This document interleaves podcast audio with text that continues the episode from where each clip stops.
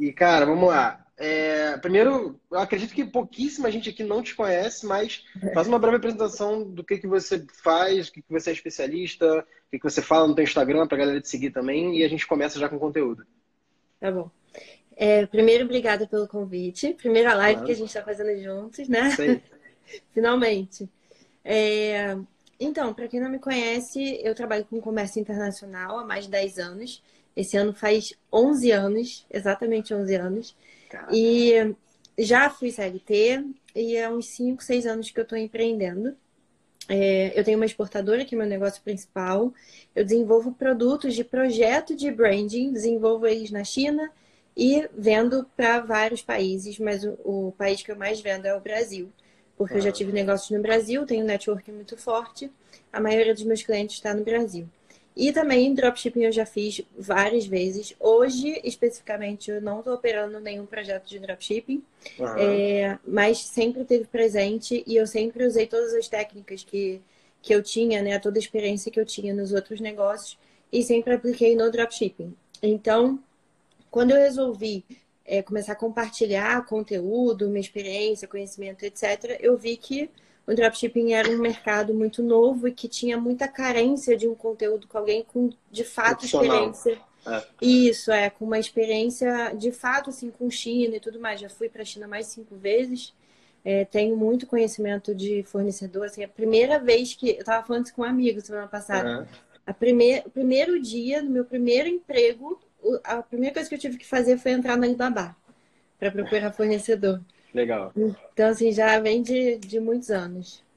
É, isso aí eu já sabia da maioria, quase tudo, porque a gente já é. trocou ideia há um tempão, já vi palestra sua também, enfim, então facilita. Mas só para a galera se situar, e visto essa, essa parte, acho que a galera que veio por mim já me conhece também. Eu, basicamente, para a galera que não me conhece, Vida Paola, eu trabalho com tráfego, sou especialista em tráfego principalmente, tá? Mas falo também sobre copyright, em vendas online em geral, e ajudo muita gente a começar nesse mercado e algumas pessoas que já têm o negócio também a escalar por meio de tráfego pago, tá? Anúncios na internet mais especificamente. Então, tem muitos clientes na área de dropshipping, é, tem empresários também, B2B, que a Paola é, é mais, mais esse foco, tem clientes da consultoria que são dessa área também, é, tem projetos de e-commerce, então, estou é, também em algumas áreas diferentes e o intuito dessa live é a gente trazer aqui a situação atual é, e tentar linkar isso ao, problema de vocês, né? Porque, claro, eu estou tendo problemas, a Paola está tendo problemas, todo mundo está tendo problemas diferentes, e o intuito é eu trazer o que eu sei, a Paula trazer o que ela sabe para a gente se ajudar e passar o máximo de conteúdo para frente.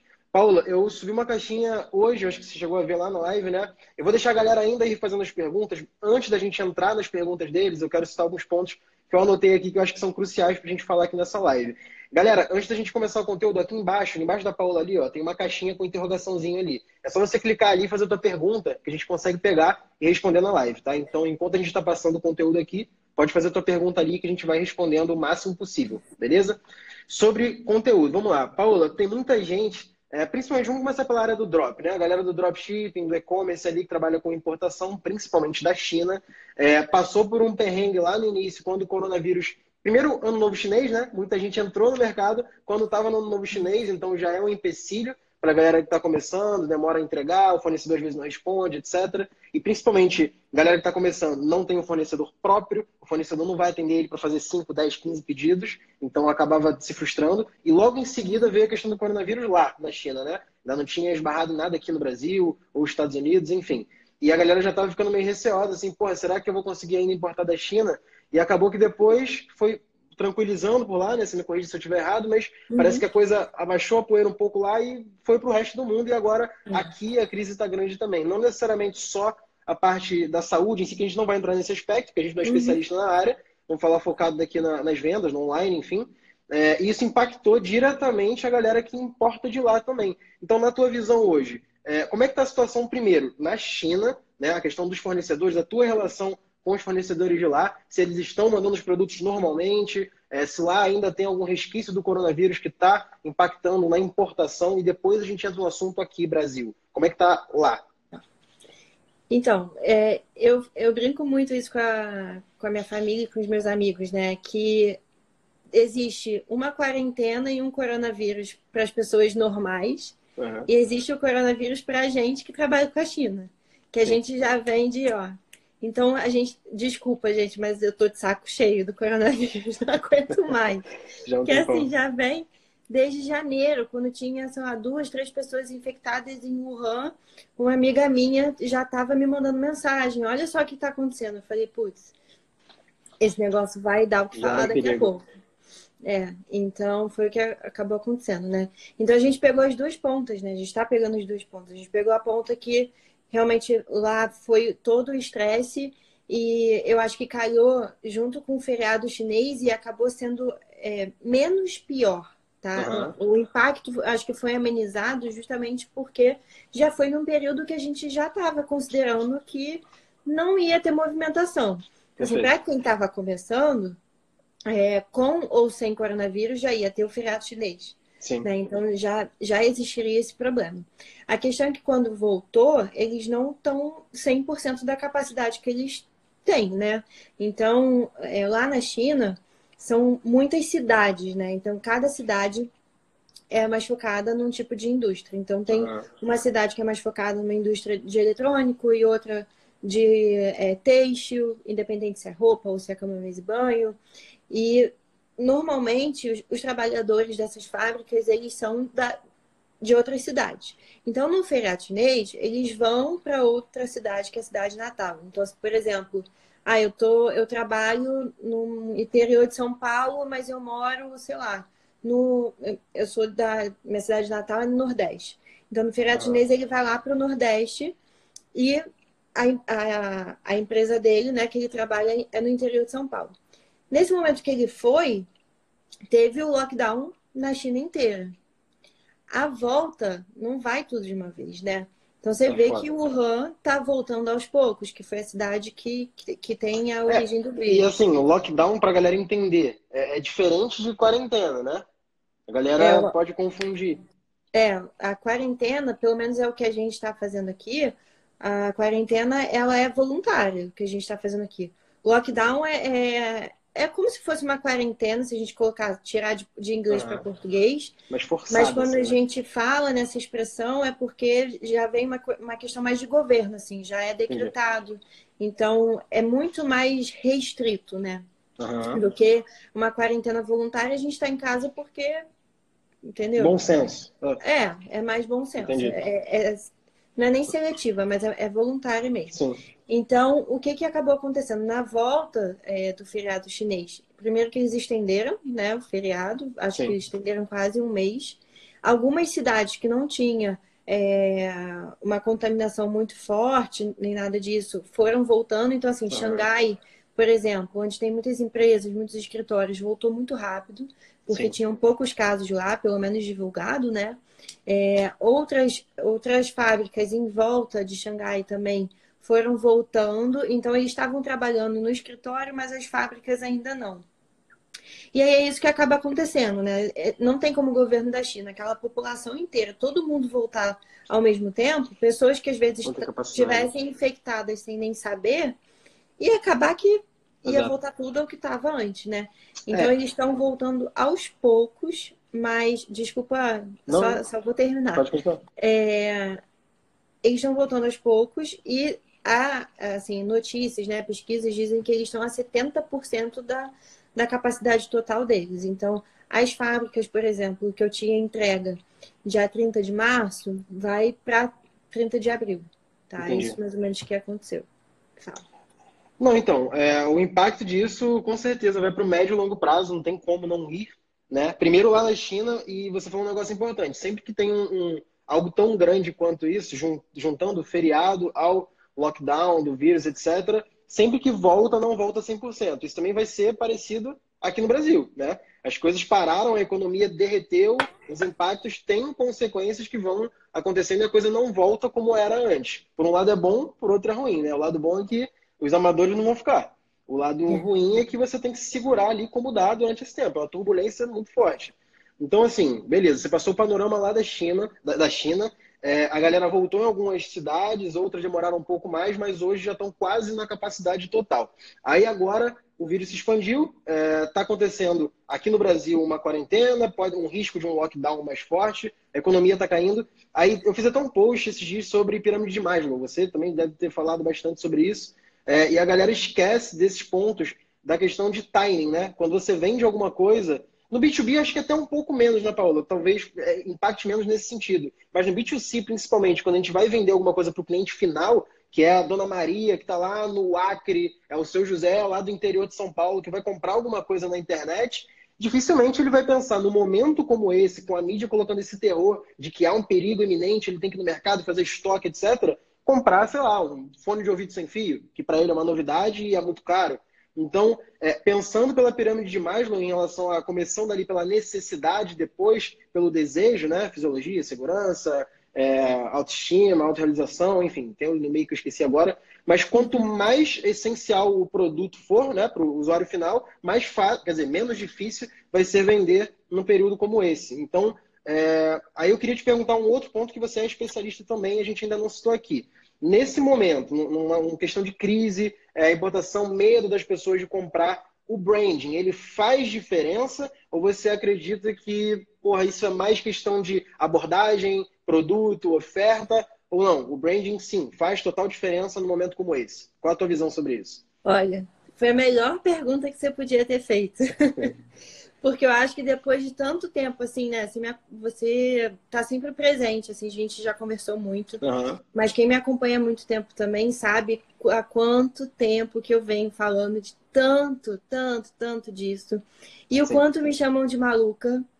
E assim, esse momento é o meu momento.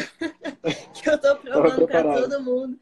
Que, gente, olha só, tipo, se você tivesse feito tudo isso e, e, gente, não é que ah, eu fiz, eu trabalho com, eu trabalho branding e eu não, eu não vou ser afetada. Não é isso. É questão de nível de vulnerabilidade que você está passando hoje que outras empresas não estão passando. Perfeito. Né? E, e foi o que você falou, assim, os amadores vão ficar para trás. Quando a maré baixa, a gente vê o quê? Né? Então, é, eu acho que sim, é muito importante e não importa assim no, no, B2B. Eu faço muito branding e hoje eu tô eu tenho muita gratidão por isso, claro. Eu nunca colocaria isso como superioridade para quem está assistindo a gente. Uhum. Mas hoje eu não existe uma preocupação tão forte com a minha exportadora tá? Existe uma gestão de crise de clientes que não foram é, muito bem planejados, porque eu tenho clientes que fizeram pedido mesmo na época do feriado chinês e eu tenho clientes que simplesmente não fazem. Uhum. Então, se fosse para entregar depois do feriado chinês, normalmente eles não fazem e tenho outros desorganizados. Esses desorganizados estão sofrendo hoje, porque o que, que aconteceu? Eles pediram para lojas físicas e agora, ter uma quantidade em mãos de loja física, sem estar tá com loja física aberta, é um desespero, né? Agora, os, os, meus outros clientes que foram, que são muito organizados, planejaram tudo, estão fazendo pedido para e-commerce. Entendeu? Então, então, mas voltando é, à sua. Isso que eu te perguntar, é, na tua visão, é. quem se preparou hoje vive uma, toma uma porrada muito mais fraca, muito menor, né? Isso. E, ah. para a galera que quer começar a trabalhar o branding agora, qual a tua visão? Compensa? Não compensa? É, eu só queria botar um, um ponto aí que eu acho que é um exemplo uhum. bacana para quem está no mercado. A Singu, por exemplo, é, é um serviço físico, né? Não é nenhum serviço online, mas você faz é, o, o pedido online mas eles também sempre trabalharam marca, sempre trabalharam atendimento ao cliente, experiência do cliente, sempre trabalharam muito isso. Isso uhum. é branding, tá? Para quem não sabe, é, branding é atendimento ao cliente de qualidade, é experiência do cliente, não é só identidade visual, site, essas coisas, mas é toda uma estratégia de marca, gestão de marca que você faz para que as pessoas, os clientes, tenham uma, percepção maior do valor da sua marca, tá? Uhum. Então, o que, que acontece? Quando você tem uma percepção, seu cliente tem uma percepção maior de valor da sua marca, você tem mais confiabilidade, você tem mais fidelidade, você tem mais credibilidade. Então, hoje, no momento que a gente está passando, o que, que acontece? A Singu foi para a base de cliente deles. Eles não foram procurar clientes novos. Eles foram para a base de cliente deles e falou: olha, a gente é parceiro, a gente está sempre junto, a gente está sempre aqui para vocês. Agora a gente precisa da sua ajuda. Porque todas as pessoas que estão envolvidas para te prestar o melhor serviço possível vão ser afetadas, vai ser afetada agora. Uhum. Então a gente precisa de vocês. Então o que eles fizeram? Fecharam vários pacotes. Você compra hoje com desconto e você pode marcar mais para frente. Então, os funcionários foram ajudados, conseguem continuar com a renda. E a Singu, como empresa, continua com caixa ok, né? Não vamos falar que não foi prejudicado. É, não é momento de escalar. É. é, todo mundo vai ser prejudicado, bem ou mal. Uhum. Mas ele conseguiu reverter uma situação porque ele tinha um monte de cliente que ele vem trabalhando no longo prazo. A Singu tem anos de trabalho. Né? Então, ele já teve, é, eles já fizeram várias estratégias de branding que estão ajudando agora, está se pagando agora, entendeu? Sim. Então, sim, eu acho que para qualquer empresa o branding é extremamente necessário. E para quem está começando agora, que você me perguntou, uhum. eu acho que, assim, foi o que você falou, né? Para começar agora, você tem que ter um produto bom que tenha necessidade de ser consumido. Se não é isso, é, eu não apostaria num produto que não tem necessidade, tá? Independente do público, mas o público é muito importante. Eu acho que você pode dizer isso melhor do que eu, né? Não adianta você fazer anúncio para um público que não é para o teu produto, certo?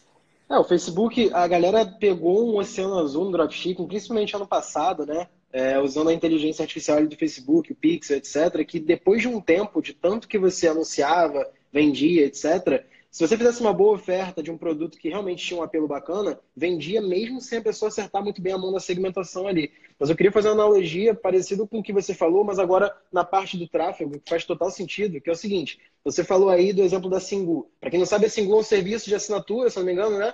É, que as pessoas, as manicures, cabeleireiras, é. É, profissionais autônomas vão atender as clientes em domicílio, né? E elas pagam Isso. pelo aplicativo, etc. Isso. E aí você falou uma coisa que, cara, faz total sentido, que é o seguinte: a Singu parou de captar novos clientes, ou seja, pela visão do tráfego, tráfego frio, como se tivessem parado de anunciar para quem não conhece eles e passou a utilizar a base deles. Agora, falando aqui na galera do e-commerce, muita gente esquece de uma coisa que é, cara, é, é, é tão básico para gente que trabalha na área e eu vejo. Tem gente, Paula, que vem na minha consultoria, o cara fatura 600 mil mês, 700 mil mês. Aí ele fala assim: Sérgio, beleza, o que, que eu posso fazer para escalar? Eu falo: como é que tá a tua base? O cara nunca mandou um e-mail.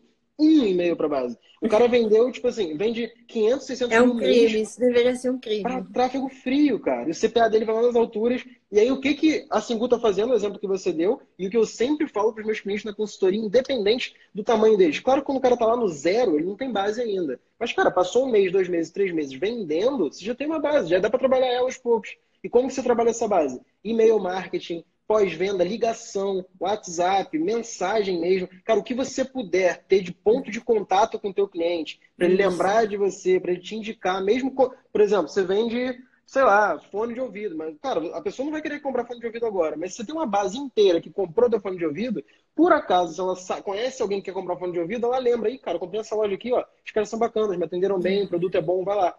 Então, trabalha a tua base, primeiro, com remarketing, campanhas para pessoas que já entraram no site de vocês, já adicionaram o carrinho, já compraram alguma coisa, tá? Para vender novos produtos ou aumentar o teu ticket ali, aumentar o teu LTV, no caso. E também, cara, trabalho e-mail, trabalho contato e faz ligação. A galera tem preguiça. A galera tem preguiça de ligar. É, tem gente que não vende nem 10 mil mês não tem uma base de clientes minimamente grande para dizer que não consegue ligar e não pega o telefone porque tem preguiça. Cara, pega o telefone e liga um a um. Ah, não tem funcionário, vai você. É. Fala que teu nome é João e você é supervisor de atendimento. Liga para o cliente, pergunta qual é o problema dele, tenta ver o que, que você pode fazer para aproveitar a base que você já tem, né? É, eu acho que a gente está muito acostumado a ter as coisas muito na mão, né, com a, com a internet. Sim. Então, todo mundo quer tudo pronto e faturar sem trabalhar. Gente, não tem essa, entendeu? Tem que ralar, então, não tem jeito. É, tem, tem que ralar muito para conseguir isso. Então, a, esse trabalho dos e-mails é super importante também. Se você. Uma coisa que eu faço, não sei se você uhum. faz isso também, mas para investigar, eu vou nas marcas, eu entro na newsletter eu acompanho tudo que eles fazem. Saber o que eles estão fazendo de lançamento, de acompanhamento, pós-venda. É, Sim. então assim, eles fazem muito. Todo dia eu recebo de todas essas marcas. Então, por que, que você não vai fazer? Eu lembro de todas elas, porque elas Exato. estão aí no meu dia a dia, entendeu?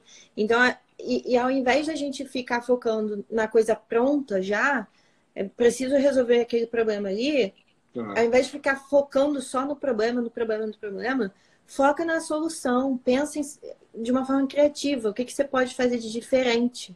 Tem tanta marca fazendo tantas ações nesse momento que tem a ver com o que eles fazem e com o cliente deles que, cara, que absurdo, assim. O comércio, o consumo eletrônico aumentou muito. E eu acho que esse, esse momento é importante pra gente, assim, por vários motivos, né? Mas, primeiro, pra gente pensar que, olha quanta, desculpa de novo palavreado, a gente é carioca, né? Então, olha quanta cagada que eu fiz até aqui. Exato. E eu sei hoje que é a cagada. Então, tipo assim, é, é, a tua chance de recomeçar. Entendeu? Perfeito. Essa segunda chance para fazer as coisas certas agora. Porque você viu que as coisas que a gente falou nos, nos últimos meses estão certas agora, entendeu? Exato. Infelizmente, a gente tem que aprender uma porrada, tá né? na prática, isso aí. Mas, além disso, é um momento muito bom, porque as pessoas que consomem, que não consumiam online, que preferiam ir na loja e tudo mais, uhum. vão passar a ter o costume. Não é só, ah, agora eu confio é costume, é hábito. Ai, depois que eu fiquei muito tempo em casa, eu vi que dava para fazer tudo online, agora eu não saio mais de casa. Então, isso é um momento super importante para o consumo online, né? Para o comércio eletrônico, para o infoproduto, para tudo. Isso vai ficar cada vez mais forte. Então, é o momento da gente investir nisso realmente, mas fazer da forma certa. Exato. E, cara, tem aquela questão também, né? A gente vai aprender. É mais fácil, na verdade, porque uma analogia também ao mundo dos investimentos. Eu invisto em bolsa, eu estudo economia um tempão por hobby. Eu gosto e invisto meu dinheiro. Agora é o momento que a bolsa despencou. Aí tem sempre os dois cenários, né? A galera que fala, meu Deus do céu, já era, vou vender tudo. Aí o cara comprou, sei lá, um, uma carteira, pagou 10 reais. Agora a carteira está vendendo 5, ele quer vender. Ele comprou 10, vai vender 5, por quê? Porque ele está desesperado, ele não sabe o que ele está é. fazendo. Mas se é. você sabe o timing, sabe a hora certa, por exemplo, agora é o melhor momento de entrar. Quem tem dinheiro agora vai investir agora, tem gente que vai ficar rica nesse que não era rico e vai fazer fortunas nesse momento justamente. E cara, dropshipping, e-commerce, tráfego em, em, si é, de novo, outra oportunidade. Aquela frasezinha clichê que vocês escutam em Instagram de negócios milionários de sucesso, que toda crise é uma oportunidade, é verdade, tá? A crise realmente é uma oportunidade, só que ela só é uma oportunidade para quem não está se ferrando nela, para quem estava minimamente preparado para uma, uma porrada. Cara, muito caixa deixou de entrar na minha empresa, nos meus projetos, por conta do coronavírus. A Paula, acredito, está enfrentando alguns problemas também, talvez menores, porque se preparou em alguns pontos, mas todo mundo sofre impacto. A diferença minha, da Paola, para alguém que hoje está desesperado, a diferença é porque ele achou que o gráfico só ia para cima, que as coisas só melhoram. Nunca tem um obstáculo. E o obstáculo veio agora. Quem está preparado passa dele tranquilo. Né? É porque a gente passou por um momento, assim, é, a economia do Brasil estava melhorando né? Sim, subindo de muito. forma lenta, mas estava melhorando. Então a gente, é, é, se a gente for olhar, né, para pesquisa e tudo mais, pequenas e médias empresas são as que estão dando, gerando mais emprego para a economia, que estão gerando mais caixa. Então assim, essas empresas que vão se afetar mais hoje, né? Exato. Mas exato. a gente estava nesse momento aí de crescimento, então parecia que estava tudo indo muito bem, porque quanto mais emprego você gera, mais consumo você tem também, Perfeito. né? Então a gente consegue faturar muito. Então é aquele, aquele momento maravilhoso que tá todo mundo indo super bem, Tudo crescendo, certo. que, ah, pum, aí vem, é, mais uma vez que eu falei, né? Quando a maré desce, que a gente vê quem tá pelado. Então quem não se preparou, quem achou que era, era zoeira, era só faturamento, só colocar lá uma página, aquele produto e pum, vendeu. E agora? Não se estruturou, você não tem processo, você tem um monte de funcionário cheio de custo aí, para pagar. E aí vem um desespero tão grande, né? Óbvio, com toda a razão, que não é todo mundo que está preparado para isso, que às vezes as pessoas até desistem, acham, ah, não, não tem mais o que fazer. O problema é do mercado, não é meu. Mas na verdade a Esses culpa. São os que não duram, é. É, a culpa é da pessoa, porque não fez tudo certo, entendeu? Não é, que, não é que você precise fazer tudo certo, mas a quantidade de informação que tem aí das pessoas falando, cara, não é só isso. Toma cuidado, não, faturamento não é lucro. Quantas pessoas já não falaram isso? E outra coisa também que a galera do, do dropshipping em si passa muito, né? Quanto mais, mais alavancado está o teu negócio, maior é o risco em um momento de crise. O que, que é um negócio alavancado? Ele está com um risco na frente. Se a coisa parar hoje, o risco dele é muito maior do que o um negócio que, que paga as contas todo dia, que dá tem um payback, né? Então, a galera do Drop, eles colocam muita grana na frente, cartão de crédito, anúncio, Facebook Ads, paga fornecedor, o dólar disparou também. E aí o que tu estava contando com o dólar a 4,60, hoje com o dólar a 4,10, não sei quanto tá batendo agora, se bateu 5,10, bateu é, 5,10 dólares, 5,20, sei lá. E, cara, isso nos custos em um volume grande faz o teu custo disparar. E aí, se você não estava contando. Tudo bem, cara, ninguém conta que vai acontecer uma catástrofe como está acontecendo agora. Só que, minimamente, você tem que saber que uma crise pode acontecer a qualquer momento. Aí vai passar o ano, essa crise aqui vai passar, ano que vem você vai falar assim, não, ano passado já teve uma puta crise, não vai acontecer nada de novo. Pode acontecer também. Pode. Em 2008 teve lá o crash, em 2009 teve também resquícios, 29 teve o crash da Bolsa, 1930, 32 também é. teve é, é, é prejuízos ali para muitas empresas. Então, cara, sempre está preparado. Esse é o ponto principal. E para a galera que investe em tráfego, anúncio, etc., dropshipping também, mas outros negócios também, não só o drop, tá? Eu tô focando em e-commerce aqui porque a Paula é especialista. Mas quando você alavanca o teu negócio, bota muita grana na frente, toma cuidado com o risco que tu tá tomando. Pensa o seguinte, se o que eu tô colocando aqui de anúncio hoje não me der o payback em um mês, eu consigo me sustentar? Se o que tu tá colocando na frente é maior do que o que tu tem hoje de caixa, cuidado com o que você tá fazendo. Porque se vem uma crise, tu quebra em, em coisa de assim, dias, semanas.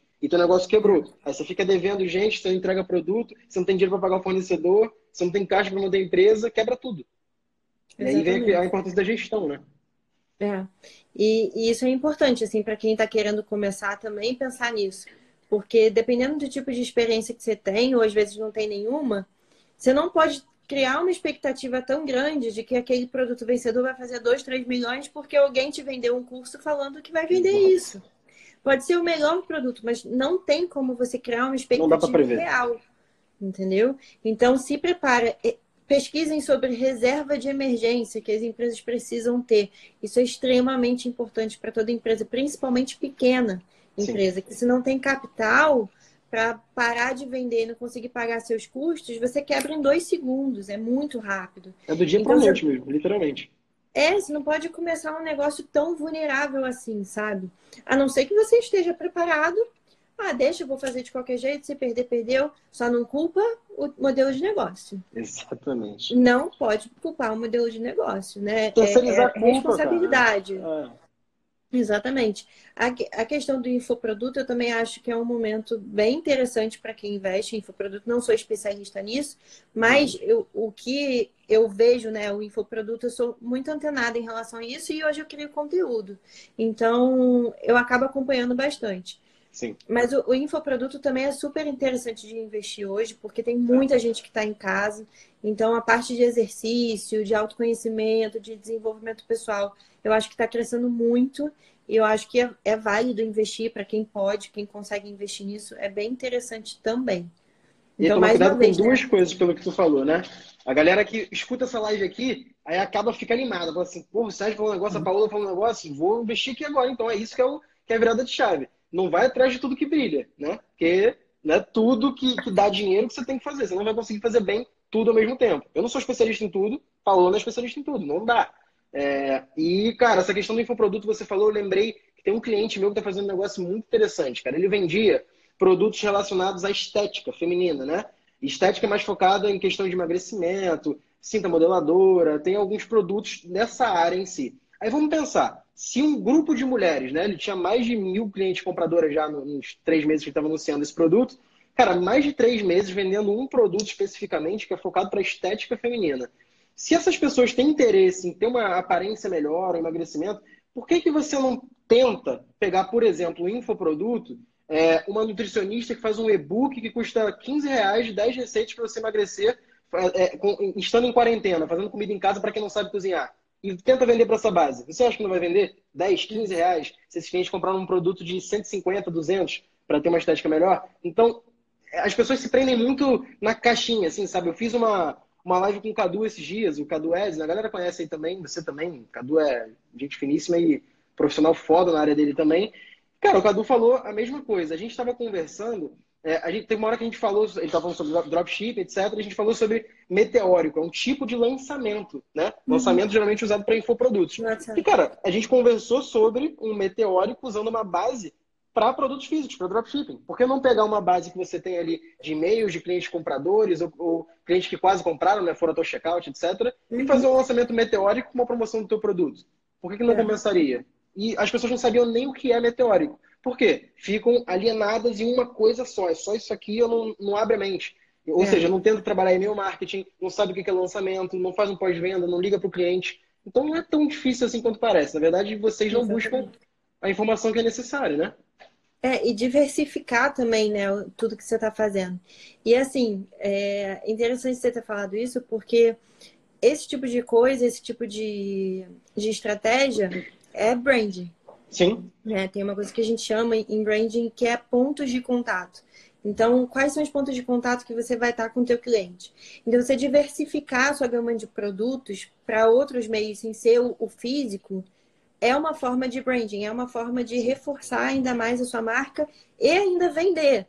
Então, assim, é o branding com faturamento. Tem gente Exato. que acha que não dá faturamento, mas dá.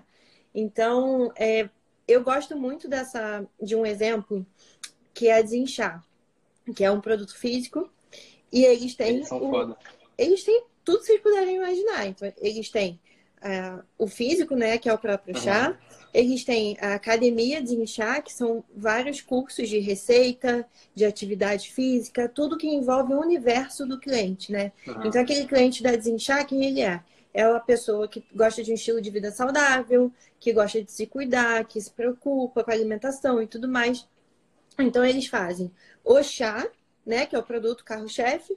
Eles fazem a academia é, Desinchar, que são produtos digitais, uhum. tudo para esse universo, yoga, atividade física, alimentação, receita, não sei o que, não, não, não, e ainda fazem recorrência.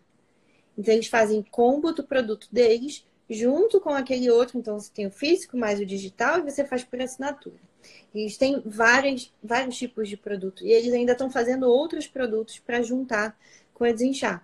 Então, assim, é, é branding que faz dinheiro, Completo. diversifica produto, usa a base de cliente. Né? Então ele tem. é, eles fala... são assim, um exemplo muito bom. Eu gosto muito deles. Eles usam acompanhar. bem usado em todas as pontas, as pontas, né? O pessoal fala de. Eu troquei essa ideia com o Cadu também de a galera procura é, um cliente para o produto delas. Mas na verdade o ideal é o contrário, você procurar um produto para o teu cliente. Porque quando você começa a construir uma base, de pessoas que já compraram alguma coisa de você, seja um produto ou um serviço, você já tem uma base. Agora é só procurar produtos para essa base que você já tem. Quando você trabalha com Facebook Ads, tráfego pago em si, que você paga para trazer pessoas e até para vender, você está gastando dinheiro. E a parte mais cara do tráfego é você construir uma base, construir uma lista. A partir do momento que você construiu uma base, não é inteligente da tua parte só ficar construindo novas bases e não aproveitar o que você já tem. Então você, óbvio, é, usa também o topo de funil, o tráfego frio, traz gente nova, porque é importante, mas não deixa de trabalhar o que você já tem. Se você já tem uma base de, uma persona ali que compra um tipo de produto, por que não oferecer outros produtos daquele mesmo nicho? E o melhor, você vai poder vender mais barato, porque no custo final não vai te custar nada de CPA. Porque essa pessoa já está na tua base, então você não vai gastar nada com tá isso. Você pode dar um puta de um desconto para a pessoa, oferecendo por e-mail, por exemplo, por telefone, por WhatsApp. Então, te dá uma oportunidade de vender mais também. Exatamente. E o último ponto também, na verdade, um dos últimos eu queria falar, se você, o que, que você tem de informação agora Brasil, né? Depois que chegou a pandemia aqui no Brasil, questão de quarentena, aí a galera que primeiro estava com medo de comprar na China lá, porque não sabia se chegar, agora está com medo de receber aqui, né? É, teve notícia de Santa Catarina os Correios pararem, depois voltaram. Algumas cidades de Minas os Correios não estavam mais fazendo a coleta, aí depois voltaram, depois pararam de novo. É, qual que é a tua visão hoje? Compensa ter uma operação logística, mesmo que pequena, aqui no Brasil? Ou para a galera que tem, é, é por exemplo, está começando, assim, pô, ia começar a vender agora, é melhor esperar ou não? Começa assim mesmo e vai, que dá para fazer. Qual que é a tua visão para a galera que está no início agora, os iniciantes? Então, é, eu fiz até uma postagem hoje sobre isso, né? Sobre essa questão do correio, porque tinha muita gente especulando muita coisa. Uhum. E uma coisa muito importante, gente: esse tipo de informação é muito fácil as pessoas inventarem. É, principalmente quem trabalha com dropshipping sabe, tem muita gente maldosa que acaba jogando fake news nos grupos para o custo do anúncio diminuir, tá? Falei, joguei no ventilador, porque essa é a realidade. Então, uma galera fica desesperada, para de anunciar, justamente, entendeu? Essa é a intenção deles. Então, sempre olha é, fontes confiáveis. Então, a primeira coisa que eu fiz foi, vou olhar no site do Correio, né? Então, quais são as medidas que o Correio tomou? Tem algumas é, agências que estão fechadas, sim, até por conta de shopping, por exemplo, que está fechado. Uhum. E dependendo do decreto municipal ou estadual também, então algumas agências têm obrigação realmente, pela lei, de estarem fechadas. É, então, no próprio site do Correio, eles falam que eles estão em contato com os governos justamente para diminuir o máximo possível é, esse impacto no Correios, né? Sim. O que eles fizeram foi diminuir o quadro de funcionários e diminuir a quantidade de coletas diárias.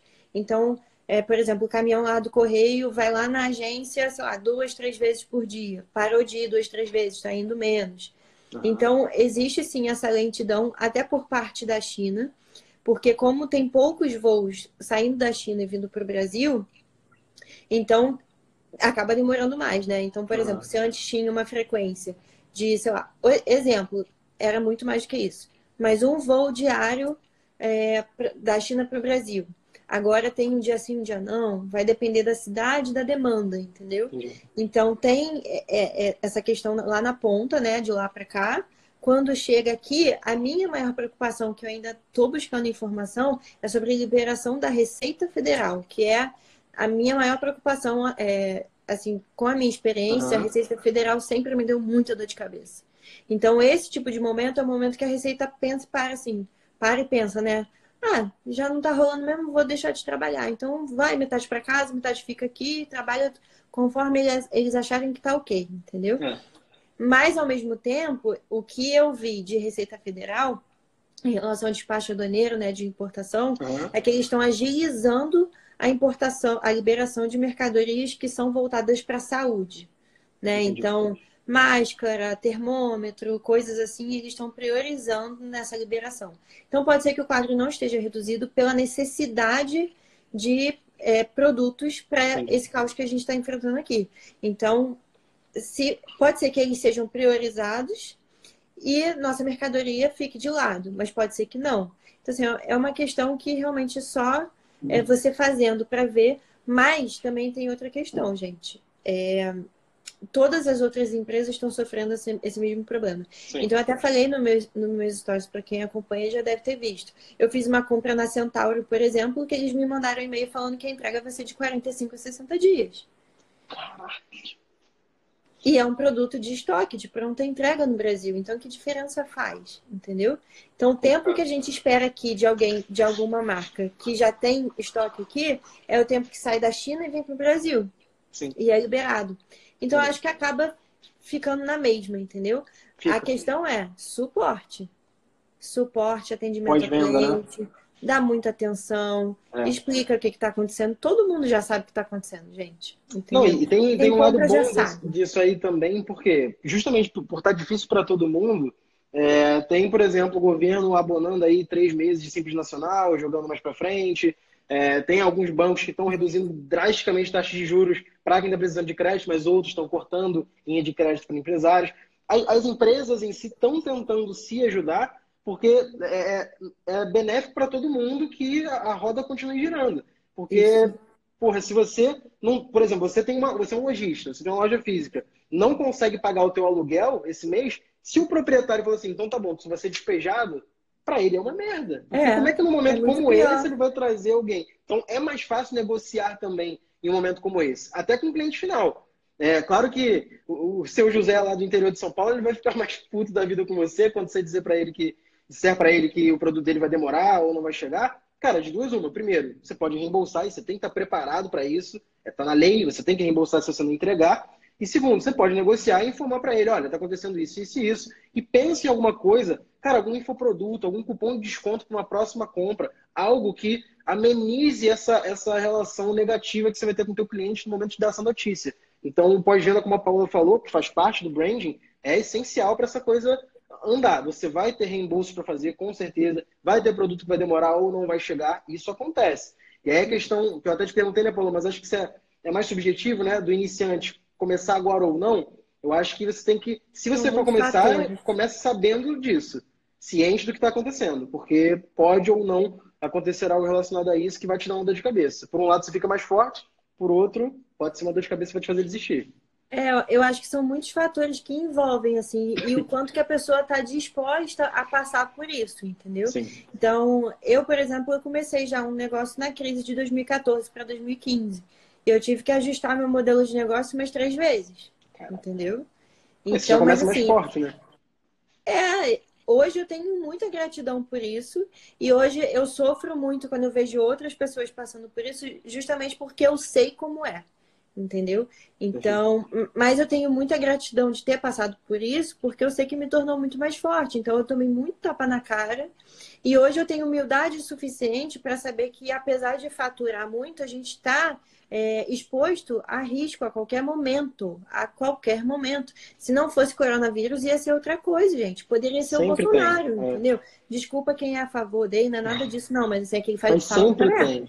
Exatamente. É. O, o, problema, sendo bom Atrapalha ou não, ele relações internacionais, o impacto disso é, vai para todas as áreas, praticamente. É, assim, por exemplo, os Estados Unidos, né? O, os Estados Unidos é um país ótimo, tem sempre uma economia ótima, um consumo é, super alto, só que o Trump uhum. falou um monte de merda, então ele estava é, comprando briga com a China de bobeira também. Então isso acaba afetando. Então, são coisas assim que, que, que a gente que trabalha com comércio internacional tem que saber que a gente vai estar sempre ali, né? Assim, tem com... fatores externos que a gente não controla. É, com... vai estar sempre exposto a, a, várias questões que são econômicas, políticas, sociais, sempre. Não adianta. Então, se não fosse isso, ia ser outra coisa, entendeu? Exatamente. Agora, quem sempre vem, ó, eu conheço gente, não sei se está assistindo aqui, mas eu tenho seguidor que está desde o ano passado arrumando desculpa para começar e agora está falando que é por causa do coronavírus. Então, se você é uma dessas pessoas, não vai ser agora que você vai começar e nem vai ser quando tiver bom, entendeu? Então, Exatamente. vamos parar para pensar e não vamos ficar colocando justificativa, né? Se você já está, ó, Cara, a questão de tempo. tomar a decisão de começar é de cada um. É, é. Tem muito essa questão de se o cara não começou no momento bom, que dirá agora, né? Se quando estava bom para ele, ele demorou para começar e ficou com medo, não é agora que é o momento ideal. Se você acredita que não tem aí o, o mindset preparado, a mente preparada para tomar uma porrada dessa logo de início, então espera. Começa é. devagar e vai gradativamente. Paulo, para a gente não perder tempo, a gente ainda tem 15 minutos aqui de live, eu vou abrir algumas perguntas que o pessoal fez, que a maioria eu vou pegar, tem umas de tráfego aqui, mas eu vou começar para você. Uma aqui que vocês falam bastante, vou aproveitar que essa aqui é bem bem a cara da pergunta que você recebe. Ó. O Alves perguntou, Jeff Alves, como conseguir fornecedores fora do AliExpress e comprar fora do Ali. Eu acho que ele quis dizer pesquisar ali no AliExpress né, e conseguir é, lidar com esse fornecedor fora da plataforma. Como é que é o, o esse. Não precisa exatamente detalhado passo a passo, mas as boas é. práticas para ele conseguir fazer isso. É, então, se você está querendo dizer fornecedor que já é de lá para comprar fora dali, é, você tem que primeiro ter o contato dele fora tá? Antes de qualquer coisa. Agora tem que entender por que, você quer comprar fora do AliExpress, né? Se é por conta do preço. Acho que a galera se... sempre pensa em questão de preço. É a primeira é, coisa que a gente por... pensa. Porque se for por conta do preço, não quer dizer necessariamente que ele vai ter um preço melhor ali. No máximo Exato. uns 10% e você vai ter uma redução de 10% no teu preço, mas vai ficar sem proteção nenhuma, né? Que o AliExpress dá uma proteção para você. Exato. Caso ele não entregue, ou caso o produto Você já até contou um, um, acontecido que teve com você já, se não me engano, foi no Alibaba, né? Que você teve algum problema com o fornecedor, que ele não entregou o produto? Já, eu já tive um problema, na verdade, que é, o produto não estava bom uhum. quando chegou. Então, quando chegou no Brasil, eu entrei em contato com o suporte do Alibaba e ele tinha, o fornecedor tinha o que, eu chamo, o que eles chamam de trade assurance, né? Que eles garantem, você compra, é tipo a proteção mesmo. Uhum. Aí você entra em, entra em disputa e fala quais, foram os seus problemas e a plataforma te protege. Então, assim, é interessante você ter o, esse custo a mais por conta disso. Agora, é, se você está querendo sair do AliExpress justamente por isso, não, não é o caso. Não, não vai dar, assim. No máximo, você vai ter essa, esse, essa redução. Porque esse cara que vende no AliExpress, ele não é fabricante, ele é revendedor. Tem Exato. compra da fábrica, coloca uma margem e depois te vende. Então, se você quer ter um custo de fábrica, você vai atrás da fábrica e pede para a fábrica ir para uma plataforma ou do Alibaba ou do AliExpress, entendeu? Porque aí você tem a proteção e você consegue uma redução no teu custo. E que a Paula está falando de proteção, é, é isso, assim, cara, é muito, é muito mais amplo do que isso, é. né? não dá para ser detalhado nesse sentido.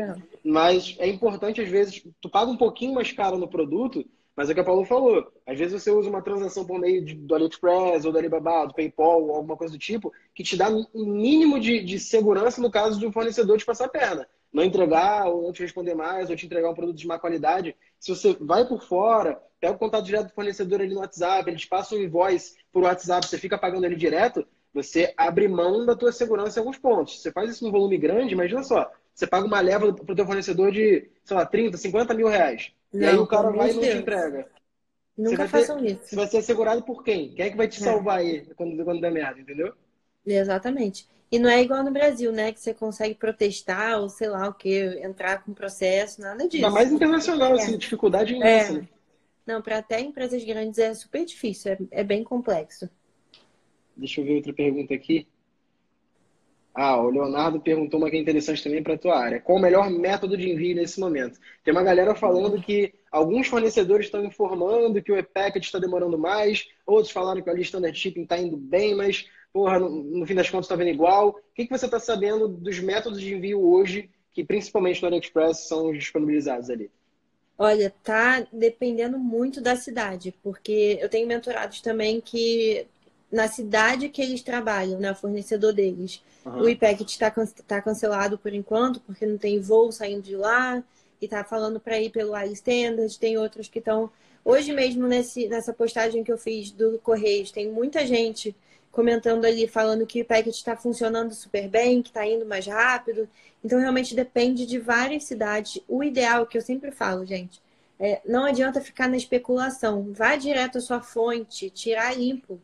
Então, o que eu sempre indico nesses momentos é: vai no seu fornecedor e pede para ele quais são as opções de envio e qual o tempo que está demorando de cada e custo de cada porque vai de cidade por cidade mesmo. Não, não tem como eu dizer agora como é que está sendo a minha entrega na minha cidade se a tua for numa cidade, sei lá, do lado de Wuhan, entendeu? Exato. Então vai depender realmente muito de, de cidade para cidade. Então, geralmente, o e-packet sempre foi o mais rápido, etc. Mas, por, é. por essa questão dos voos, talvez o listão de shipping hoje seja um pouco menos, é, digamos assim, tem um pouco menos de risco para poder chegar aqui no Brasil na situação de hoje. Isso, vai depender realmente, porque foi o que eu te falei. Tem, eu tenho mentorados que tá indo só o Standard e eu tenho outras pessoas que comentaram ali no post de hoje mesmo falando que o IPEC está funcionando normalmente. Agora, a, nos últimos meses o IPEC tem demorado bastante, mas eu acho que o contexto está dificultando tanto que a gente não sabe se o problema é do IPEC ou se é do contexto, entendeu? É. é. Essa pergunta, então, Leonardo, Pega aí a visão da Paola, mas não tem uma resposta certinha para esse momento. É. Eu vou pegar uma aqui, Paula, que não é especificamente da, da sua, nem especificamente da minha, mas o nosso conhecimento agrega, agrega com certeza. Vamos lá. Tá. Daxon Peixoto perguntou aqui, ó, quanto investiria para um anúncio em negócio local em cidade pequena do interior? Vamos responder essa pergunta de uma forma um pouco mais ampla. Ele, ele perguntou um negócio bem específico: quanto investiria? Não tem quanto, não tem certo e errado para quando você investe em anúncios, seja online ou seja offline, tá? Mas visando aqui o momento que a gente vive hoje, Paola, a tua expertise em branding e a minha expertise em tráfego em si. Um negócio local, tá? Vamos dizer aí um, um negócio que depende de uma estrutura física, que tem funcionários para pagar, mas que consegue, de alguma forma, utilizar a internet como canal de venda e ainda não aproveita isso. Na tua visão, qual que é o, quais são os principais pilares do branding que podem ajudar um negócio local que está vivendo ali um perrengue agora, que pô, tem um salário para pagar do funcionário, não pode abrir, vamos supor que seja um delivery, por exemplo, não pode abrir, mas pode entregar. Então, qual é o ponto mais importante aí na questão do branding? Fala você do branding e eu falo do tráfego para a gente ajudar esse cara aí. É, eu acho que tem uns pontos muito básicos, assim, que não tem custo para você trabalhar uhum. o branding, né? Que é o atendimento ao cliente e a experiência do cliente.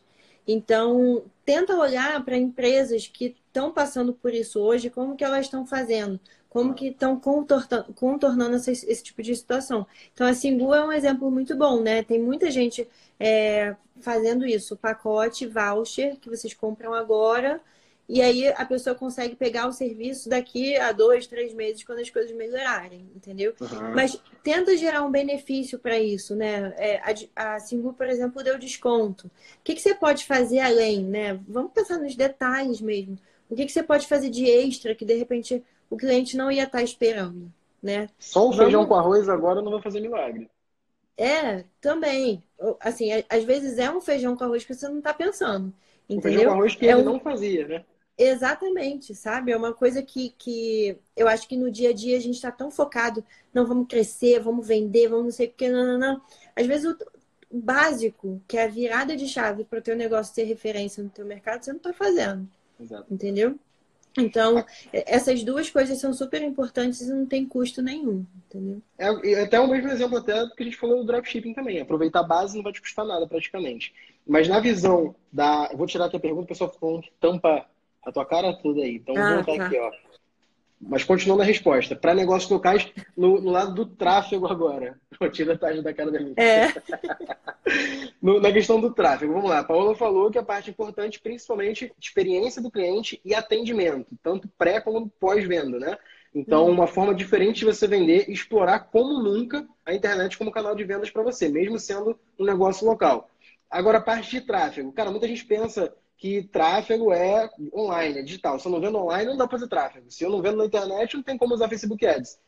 Cara, totalmente errado. O tráfego, ele serve. Toda pessoa hoje em dia tem celular, tem Instagram, tem WhatsApp, Facebook, internet, alguma coisa. Então, o tráfego é para você simplesmente se posicionar onde as pessoas estão. Se o teu negócio não vende online, beleza, o online é um canal para levar a pessoa até você. Então, o que, eu faria agora, uma linguagem um pouquinho mais técnica? Campanhas de tráfego e campanhas de envolvimento são as ideais para o negócio local, por quê? Campanha de tráfego, se o teu negócio local tiver um site ou um perfil do Instagram, que você quer levar as pessoas do anúncio para esse perfil, a campanha de tráfego é o ideal. Agora, por exemplo, um delivery que quer aumentar o número de pedidos nesse momento campanha de envolvimento, se você é uma hamburgueria, uma pizzaria, não sei, cara, uma boa foto, um vídeo do teu produto que o cara olha e dá fome, sabe? A pessoa tá de quarentena em casa, não pode ir no restaurante legal, não, tá cansada de cozinhar e, pô, quer comer uma comida legal. Ela tá rodando no Instagram, vai ver uma foto maneira de uma comida, uma comunicaçãozinha legal, ela clica e, pô, uma mensagem no WhatsApp direto com você ou com o teu atendente que tá bem preparado para atender ela bem, sabe? Então, você unindo essa ponta do tráfego, campanhas de envolvimento ou campanhas de tráfego e fazendo é, a questão do bom atendimento, um bom pós-venda, tá? A pessoa pediu hoje, daqui a uma semana oferece para ela de novo. Fala que agora você dá um cupom de 5% para ela pedir de novo, ou 10%. Então, alguma coisa para você aproveitar é, a base que você tem e é, o, o, timing da coisa, né? Se o negócio não fazia tanta entrega antigamente com delivery, agora você pode fazer muito mais, porque as pessoas vão ter que pedir delivery, mesmo quem preferia ir no restaurante. Tem uma eu percebi uma coisa na semana passada também, que a minha prima, ela fez aniversário e a gente não ia poder comemorar, né? E uhum. aí eram cinco pessoas só, quatro pessoas na casa dela e eu que estava bem pertinho dela resolvi ir também, porque estava todo mundo em quarentena, enfim, eu já estava surtando. E aí eu falei, não, preciso ver alguém, mesmo que seja aqui do lado, né? Pessoas que estavam se protegendo também. E aí eu fui correr atrás de da gente achar bolo, é, docinho, essas coisas para ela. Uhum. E, cara, era difícil achar alguém que não tinha um bolo só pra gente, né? Era só aqueles bolos de 200 reais, 300 reais, era enorme, ia sobrar horrores. E aí uma amiga minha me indicou, fui falar com, com uma da, das pessoas e ela falou assim, ah, a gente está fazendo um combo aqui para não, é, aniversário para não, não passar em branco. Uhum. É kit não, pass não passa em branco. Então, a pessoa adaptou o, negócio, o produto dela para esse momento que é a gente está vivendo hoje. Então, era o quê? Era um bolinho para cinco pessoas. Era justamente o que eu precisava. É, era um bolinho para cinco pessoas, dez brigadeiros e cinco mini brownies, sei lá.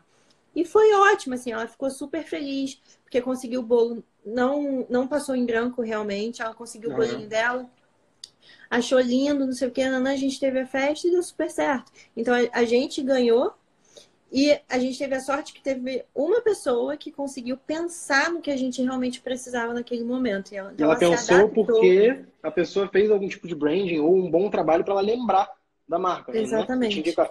Agora, o que, que aconteceu? Eu, eu fiz um pedido de mais de 300 reais da Páscoa para ela. Ontem. Você já lembrou da marca, porque foi bem vou... atendida, é. o produto é bom.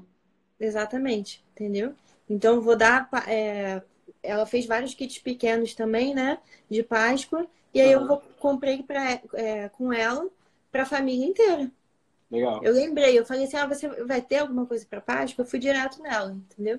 É um exemplo na prática, cara, de um negócio pequeno que brand não é coisa só de multinacional, que o negócio da esquina ali, local, pode fazer um bom branding também. Com certeza, sem dúvida. Então, aqui, só para finalizar, porque já são 3h56 e o Instagram vai derrubar a gente. É. É, cara, se você tiver alguma mensagem final, assim, para esse momento que a galera está vivendo, o que, que você recomenda as pessoas fazerem, principalmente quem está trabalhando com e-commerce? O que, que você acha que é o momento ideal? Esperar, não escalar, é, investir mais na base? Qual que é a tua mensagem final aí para a galera? Eu acho que investir na base é sempre o ideal, não só agora, como qualquer outro momento.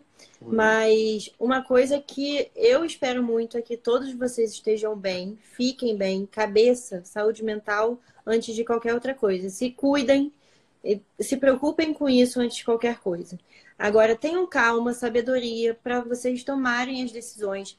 Qualquer escolha vem com risco, independente se é, se é tipo, continuar ou se é parar, ou se é começar agora, ou não começar agora, sempre vai ter uma consequência de acordo com a escolha que você tomar hoje. Né? Então, esteja ciente da, da, das consequências que podem vir com essas escolhas.